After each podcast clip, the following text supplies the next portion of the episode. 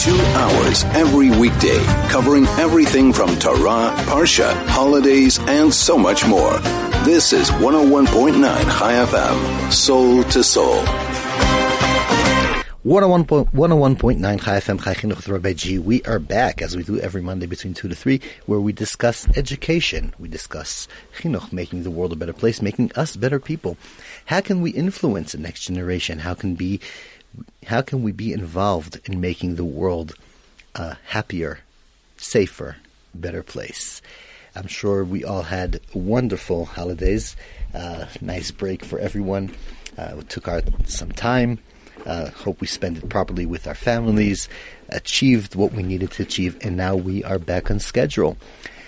Back for another term, another time of growth, another time of investment, another time of looking forward and making our families, ourselves, our community, our environment a better place to be in. And how do we get moving? How do we start? That's why I chose for the first show of today to discuss motivation. What does motivation mean? How do we get motivated? What would motivate us? We a lot of times expect lots of things from our kids, from our friends, from people around us to do things, um, to show responsibility, to actually take uh, responsibility, to take action, to do things.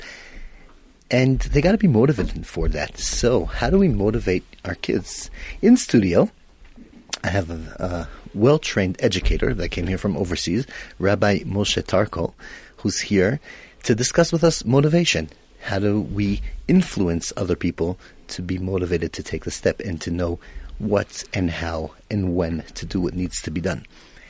So, anything that's on your mind, anything you want to ask about motivation, or anything about, just share with us anything that happened over the holidays. Anything is important for the world to know, important for us to know please send it in. 34519 is the SMS line. Or you could always send it a WhatsApp 061 895 1019 or call it in 010 140 3020. How do we motivate people around us? What do you think about that? Short break and we'll be right back. This is Soul to Soul on 101.9 Chai FM. 101.9 Chai FM, Chai Chinuch We are back from a short break and looking into motivation. How do we motivate the people around us? How do we, how do we actually motivate ourselves? What will be the thing that will get us up after these holidays and take the whole list of things that we said we'll take care after the holidays? Well, that's today. After the holidays is today. So how do we do it? How do we get moving? What do we do to make us move on? Anything you want to share with us? Anything that's on your mind? 34519 is the SMS line. 061 895 is the WhatsApp line you could feel free to call 010-140-3020. Feel free. I didn't say it's free. It's probably like a local call or something. Okay. In studio, I have Rabbi Moshe Tarko. He's a well-trained educator, and we will be discussing motivation. How do we get moving? Good afternoon. Thank you so much for being with us, Rabbi Tarko. Good afternoon. Pleasure to be here. Okay, so now that we uh, got you into the studio and convinced you to come, let's talk a bit about motivation. What does it mean? How do our expectations around motivation work? When, or let's define a bit even more. We normally have expectations from our kids, and uh, from our kids, from our students, from our friends, for them to pick up action and do some things and, and move themselves and, and accomplish. How do we get uh, a child, or maybe let's start with children, probably that's the easiest, to actually want to be interested in accomplishing, to get up, put his uh, device away, put his electronic thing, and say, you know what, with all the respect to social media, let me do what I should be doing now. How do we motivate him to do that? Okay. Uh, it's a very broad topic. uh, I think to answer first very directly, the things that motivate almost everybody uh, would be either pleasure, getting you're going to do something that's going to give you pleasure, or avoid pain, mm-hmm. or even a little more sophisticated to enhance or be in a relationship. Let, for example, if you're father or mother is someone you want to be happy with you. You want to have enhance that relationship. be close, feel close, that they should feel close to you, you will do things that they want you to do. So motivation Naturally. would be like a um, investment in a relationship It's definitely an investment in a relationship, yes. for Um, recognition, for uh, making the other person happy, for both. What would be Well, the other per- you want the other person to continue, hopefully continue to uh, care for you, love you. You love the other person. You care about the other person, and that's a motivation to do what the other person expects of you or wants. That you can internalize it yourself to feel that it's something worthwhile for you to do, and eventually, hopefully, you buy into it con- yourself, even if the other person isn't around anymore. The real objective would be to buy into it, to uh, internalize that action, desire of the other person um, because of that. So motivation, if we take the words, is, is uh, number one would be that the person we want to motivate has to believe that he can do it. It will work. It will actually be effective. He does have the power to uh, impress the person he wants to impress, or make uh, the other person happy, or, uh, or or whatever it is he wants to accomplish. He could actually accomplish it. I guess yeah, you'd have to say that the person, if you if you expect something from someone that they can't do, depending on the person, they usually won't do it or can't do it or try and fail and give up, and and you'll have really the opposite effect of everything. The person won't continue trying to do it, won't uh, feel that you understand them or care about them. That you're asking them to do something that they can't they can't accomplish. So that would be. Uh, work against motivation. Right. Or even if they just feel that. They just feel, oh, whatever I do, my parents will never be happy with me. Then they will have zero motivation. that's definitely a problem. That we really are moving over to a separate area. Um, I guess I'm over motivated, so let's stay. Let's well, keep it's a, it is important to mention. I think it's very important to mention that uh, self-esteem uh, is definitely an important factor in terms of the person, because as you said, if the person feels like I'm a loser or I can't accomplish it, I can't do it, uh, they won't even try. They already feel like they failed or they feel like a failure and they might not. Then that's a demotivator. They won't be motivated to try even.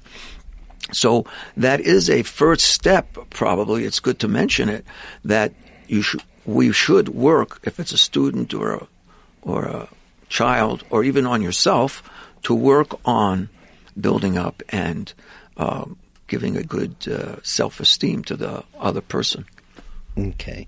So, in order to have successful uh, people around us, we've got to give them the confidence. If we take step one, we got to give them the confidence that they could do it, it will work, and they are worthwhile the investment. Right. The person Okay. has to feel like he, he can accomplish it. That's a, that's definitely a uh, I know this is a bit off motivation, but how do we do that? I just I do want to elaborate a bit on this point because uh, uh, many times I hear from uh, parents, educators. Well, obviously they know I believe in them. Obviously my child feels that I trust them. Obviously my my child my student knows that if he does something right, I'll accept it. And when I talk to the child or to the student, it's not so obvious. So how do we actually make sure that our kids and students, friends, family, people around this community are confident enough to know that we really do have faith in them? Uh, that's a very, very important uh, point. Um, someone that really works uh, wrote a number of books on this area, uh, psychologist Rabbi Twerski, if I'm not mistaken, uh, Abraham Twerski. He's uh, I'm not sure if he's a psychiatrist, a I psychologist, psychiatrist, in, psychologist. He's in, well known. uh, He's been very well on the known in the tapes. Yeah. uh, he's written a number of books all about self-esteem, and it is, uh, as you say, you might think that the other person has um, very good self-esteem. Look how successful they are, but really, what's going on inside the other person is what's driving them is they don't feel successful and they feel like they have to keep trying and trying. Being successful is not, uh, or very good looking, or or whatever successful in any area is not a guarantee that the person really feels successful. They could feel very unsuccessful and be driven to try. So yes, that's very important, and there, we have to have the sensitivity to be able to speak to the other person, whoever it is, even to ourselves, as I said before, child, student, uh, spouse, and be able to figure out and find out, be sensitive enough, uh, which would probably help also just in general to be sensitive. What is the where is this person? How does he feel about himself or herself? How does my child feel about himself? And then try to work on that area if there is some kind of uh, feelings of uh, inadequacy. So be aware of the person you're trying to motivate. Mm, very, be very aware of his yes. feelings, his thoughts, where he is. Okay. Right. Where do we take it from there? Um, we could go a, a, little bit just to speak more, a little bit more in general, because it, I thought that uh, talking about motiva- motivation right after Pesach is a very uh, interesting question because I think the Seder, uh, what we have is one of the most uh, uh, astute and correct ways to motivate someone. Uh, look at the whole Seder, and maybe that could be, especially for a, a, teacher, but also for a parent, use the ideas of what a Seder is to motivate someone. Because what are we trying to do? We're trying to motivate our child to be connected to the Jewish people, to continue in the in our historical process of being Jewish, grow up Jewish, stay Jewish. And how did the the rabbis uh, put this together? We have once a year. You can see the most uh, perfect motivating system that's probably ever been made. We have uh, you have an order everything's planned out. There is a goal. Uh, there's singing. There's food. You do interesting things. So before, so the structure of the seder, if we look at it, is actually a very a good um, starting point for us to understand how to motivate and how to right. get people involved and right. connected. Unfortunately, we will have to go into that structure right after the short ad break. Um, and then we can more discuss more into details. How do we actually take um, a visual and other senses and inter- keeping things interesting by motivating other people. Anything you're thinking about, any thoughts? What is your recipe for motivation? Please share with us. I think it's very important to hear your opinion. How do you motivate yourself, your family, your kids, people around you? Please share it with us. 34519 is the SMS line. 061 895 1019 is the WhatsApp line. Listening, looking forward to hear from you very right after a short ad break. Two hours every weekday, covering everything from Torah, Parsha, holidays, and so much more. This is 101.9 Chai FM, soul to soul. 101.9 Chai FM. We are back. We are in the middle of a fascinating discussion regarding motivation. How do we get ourselves motivated? How can we get motivated, motivate the people around us? In studio with me is Rabbi Moshe Tarko. He's a well-trained educator from overseas, visiting here in South Africa. And right before the break, we were discussing uh, a model of motivation, and the model was actually uh, interesting enough. The Seder we just went through uh, about a week ago. I'm sure we all still remember it, or at least feel the matzahs or whatever we feel uh, from this amazing holiday. And we're, even though we are back on our regular schedule, still uh, the memories are very fresh. And let's use the Seder as a model for motivation. So, just before we get back to the interview, anything on your mind, your thoughts about it, please share with us. 061 895 1019. 061 895 1019. That is a WhatsApp line. 34519 is SMS in South Africa only. 34519. You could always call in 010 140 3020. So, thank you, Rabbi Tarko, for being with us. The Seder as a model. How does that work?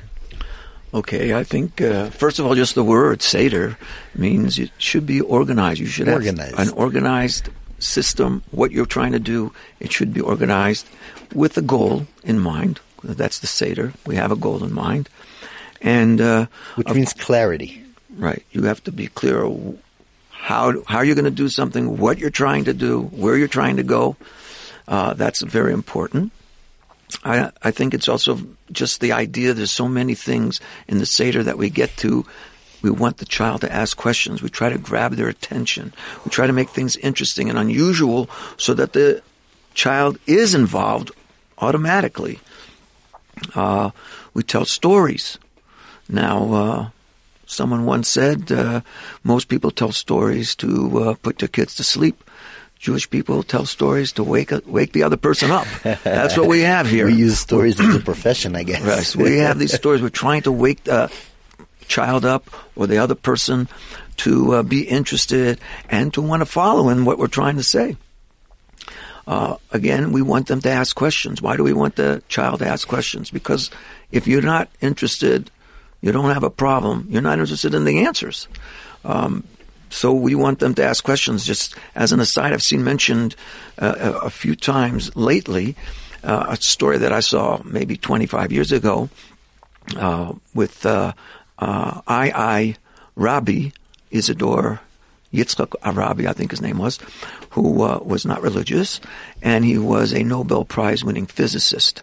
And someone once asked him, uh, Izzy, how did you become a physicist and Nobel Prize? Your father's a tailor, uh, Orthodox. His parents were Orthodox. And he said, Well, I'll tell you. When I uh, used to come home, my mother was not like all the other mothers in Brooklyn. The other mothers in Brooklyn used to say, No, what did you learn today? My mother said, What question did you ask today?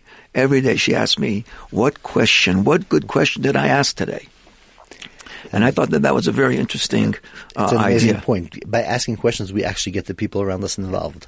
Everybody else is involved in now in what you're asking, and they can see that you're paying attention and you're in into involved in the process.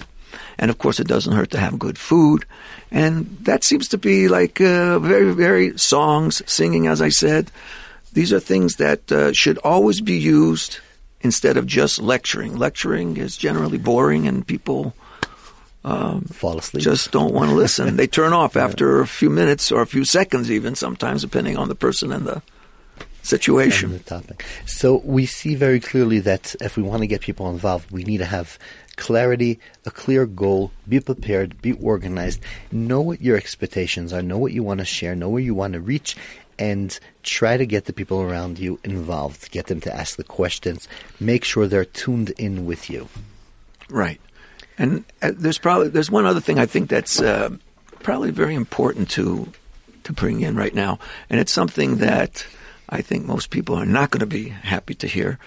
Uh, I think that and they- you go back to Israel and then leave me to deal Yes, with. no, uh, no. I, with they, if they're serious, if they're serious, they're gonna. Even though they're not happy, they will take it into consideration. So maybe it's a good time to remind everybody 061 895 1019 is the WhatsApp line, 34519 is the SMS line. Okay. Okay. Uh, following my own advice, I'll tell it to you in in a semi story fashion, but I think it's a very important point and very, very important to point out if you want to motivate the other per, another person, and that would be something I saw mentioned on you know one of our Nevi'im, uh, the prophets. One of the books are called Shoftim, Judges. In there. There in chapter 13, actually, there is a very, very interesting story of Samson well, probably everyone's heard about the story of Samson, but if you don't pay attention to the verses, you might miss a very, very important point.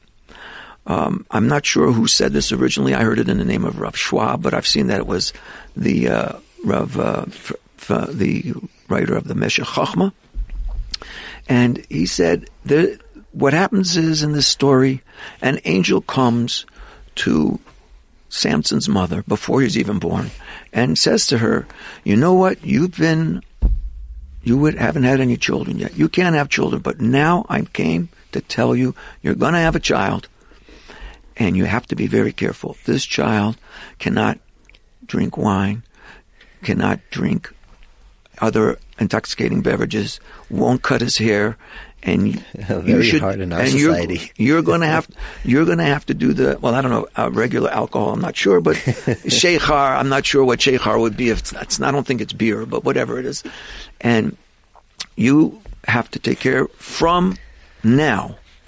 But now the child is going to be conceived. This is going to be a nazir from before birth. Before birth. Right. As uh, Someone once said they came to a famous psychologist and said, "What do I do? My my child's two years old. Uh, how do I uh, raise him to be a great kid?" He said, "You're two years too late.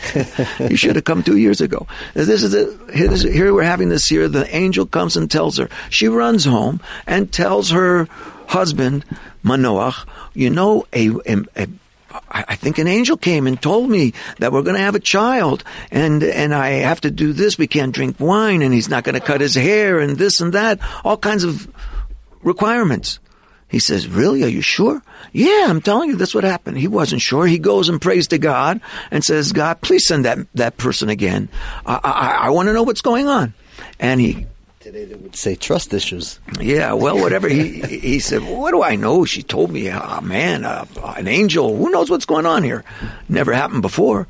So he gets his prayer answered, and the man comes back, and she finds him in the field again. Runs home, gets her husband, and he says to the angel. Uh, you, you spoke with my wife and you told her things. Please tell me, oh, what are we supposed to do? And all he says is, I told her this is what you have to do. Don't he shouldn't have drink. He shouldn't have uh, drink wine. No hair. They shouldn't cut his hair, etc., etc. This is what you should do. That's the end of the pasuk. That's the end of the verse. Now Rav Schwab or whoever did spoke about it um, made a very very interesting comment. The last words are, this is what you should do. It can be taken in two different ways. This is what you should do to the child. But really they said, this is what you should do. You want to know how to raise a child that's going to be really different than most other children. How are you going to do it? Because this is what you should do. You have to do the same thing. If you do the same thing, if you're a model for that child, then that child's going to be able to continue and do and become that kind of a person. You want them to, you want someone, so the basic idea is you want your child to be like whatever it is that you're trying to instill in that child or the other person. You have to model and do it yourself. As one uh, Rebbe once said, uh, someone came to him and said, uh, Rebbe, uh, please, I want a blessing for my son that he should be a Talmid Chacham. He should be a wise uh, big rabbi, rabbi, big rabbi. And the Rebbe said, I'm not going to give him that bracha. I'm going to tell you what you should do. You go and start learning. Because if I just give you that bracha, your son's going to come to me when he's a father, and that that's going to be all he's going to do is please give a bracha to my child. But he he'll never do it because you never did it. You want your child, you want your spouse, you want other people in your community or whatever to be that kind of a person, a certain kind of person. You have to be that person. So role modeling as a motivation, which means if we show the right uh, model, we get the people around us um, proud and happy with what they see and the way they see it. That will be something that they'll want to be. I don't want to use the word imitate, but want to be like and and actually achieve as a growing point. Right. Right. And maybe you're correct in saying you don't want to imitate. Uh, you remind me of. Uh, don't imitate, just do the same. Do the same thing, but well, not. I was going to say, uh, being a teacher, once a quote from uh, Leonardo da Vinci, if I may, if I remember correctly, was a. Uh, I thought very important. Any student that does not surpass his teacher has failed his teacher. So it's not just imitating. If the person really internalizes it, he can do it, she can do it, and even be better or in that particular person's uh, way that that person interprets could even be excel in that area or whatever it is that you're trying to motivate them. So it's showing the path. Right. And let the tr- student run forward. Exactly. Exactly. Okay.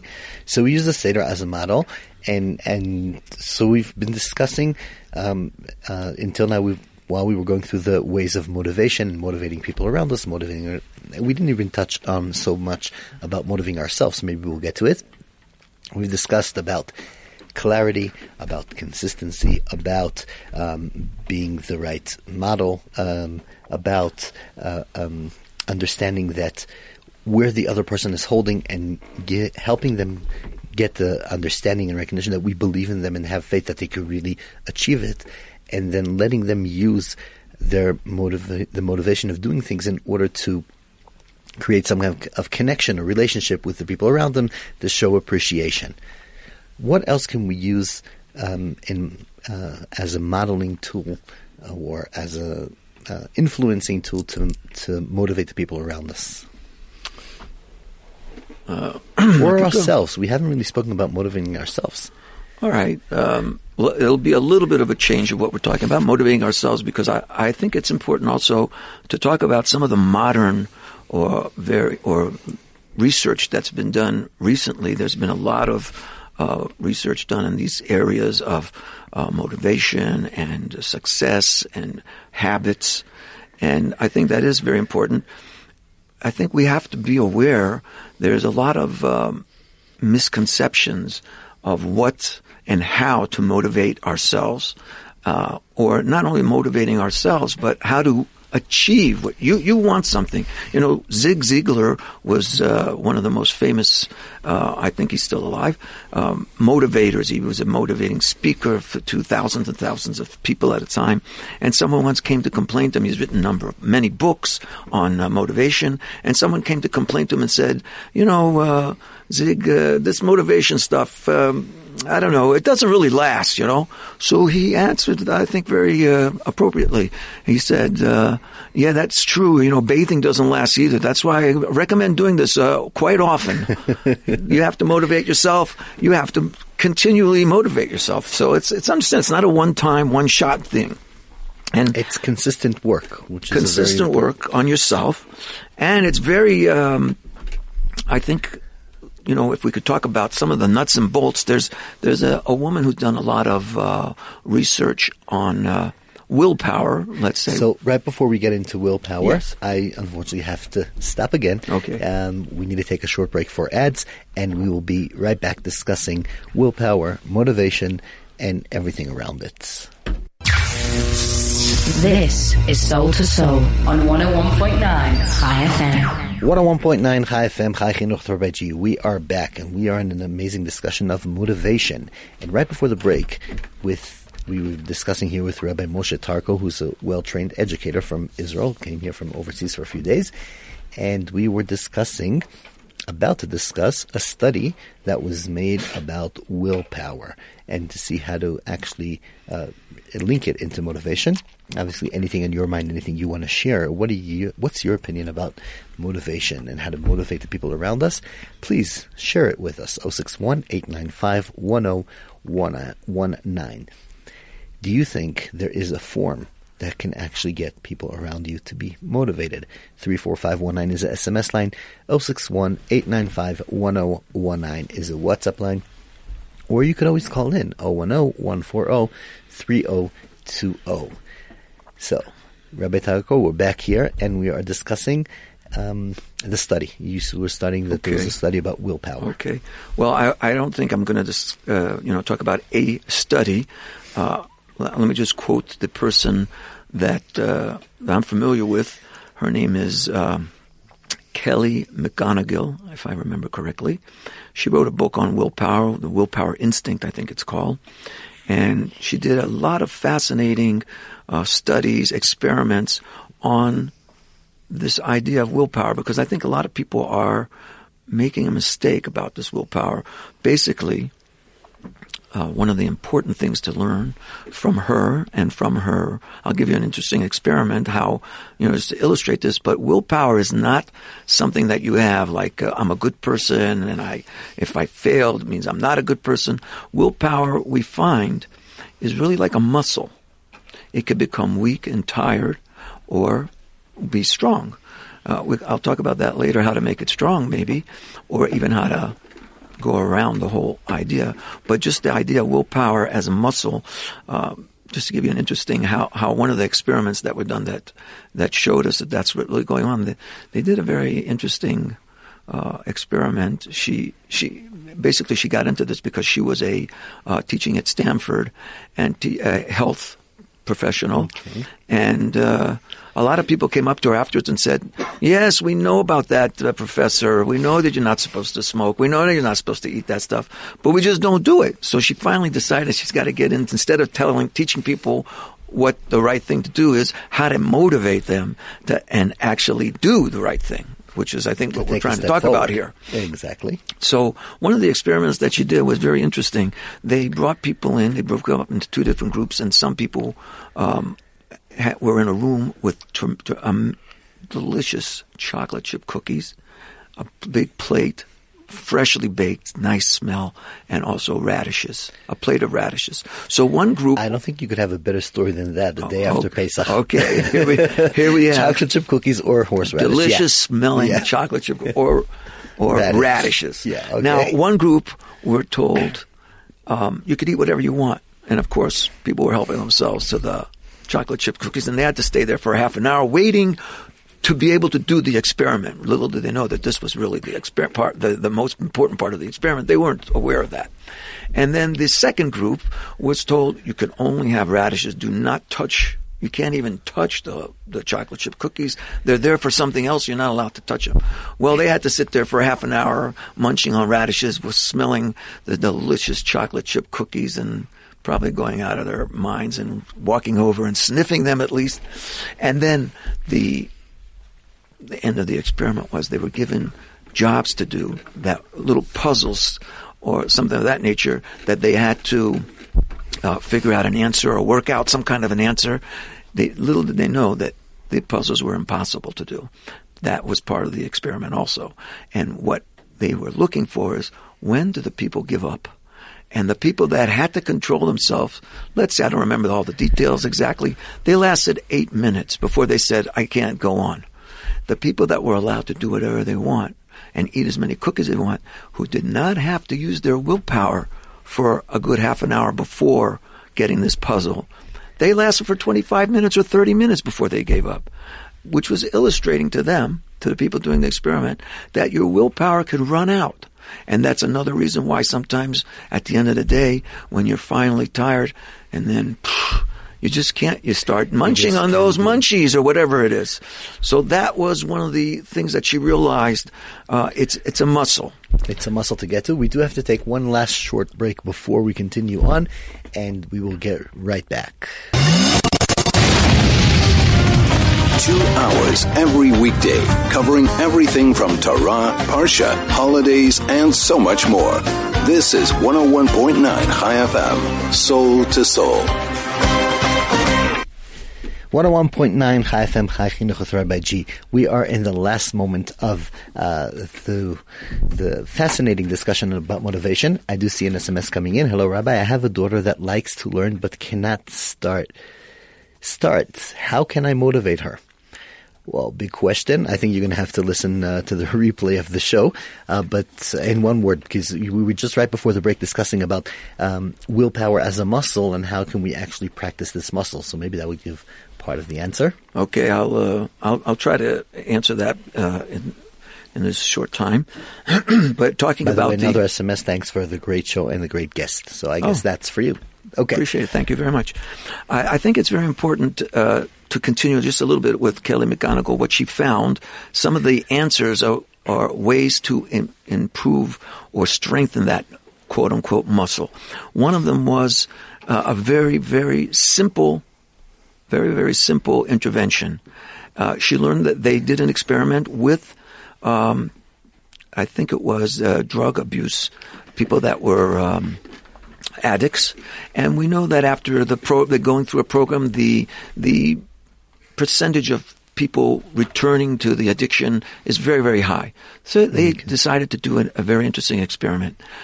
They added one hour of sleep to a group to see if that would make a change, and lo and behold, after the program that they went through, instead of just going back to normal, they were asked, instead of seven hours, I think it was, sleep eight hours a night. The percentage of return was way, way below. And again, this muscle, when you're tired, it's hard for you to fight this desire that you have, whatever it happens to be, uh, that chocolate cookie or, or whatever it is. Uh, it, it, it's a muscle. So first of all, be relaxed, rested. Uh, another thing that I thought was very interested, interesting, excuse me, um, was a lot of people fought her on this idea also. She talked about, um, you know, when we fail, we're going to fail. Everybody fails. You're trying to do something. You're motivated to do something. Sometimes we can use it as a whatever it happens to be. Uh, as as one person, uh, I have, actually have this on my wall. The fact that you're not where you want to be should be all the motivation that you need. of course, we know that that doesn't really work because we don't do it. So here's another thing. Once in a while, not in us. once in a while, we're going to fail. It's pretty. It's pretty uh, obvious. Human, the human condition. But what people do usually, what is your response? What is the usual person? You put yourself down. You scream at yourself. You don't have to say it out loud. It's in your mind. You you you say bad things about yourself to yourself. You're weak. You're the, and we find.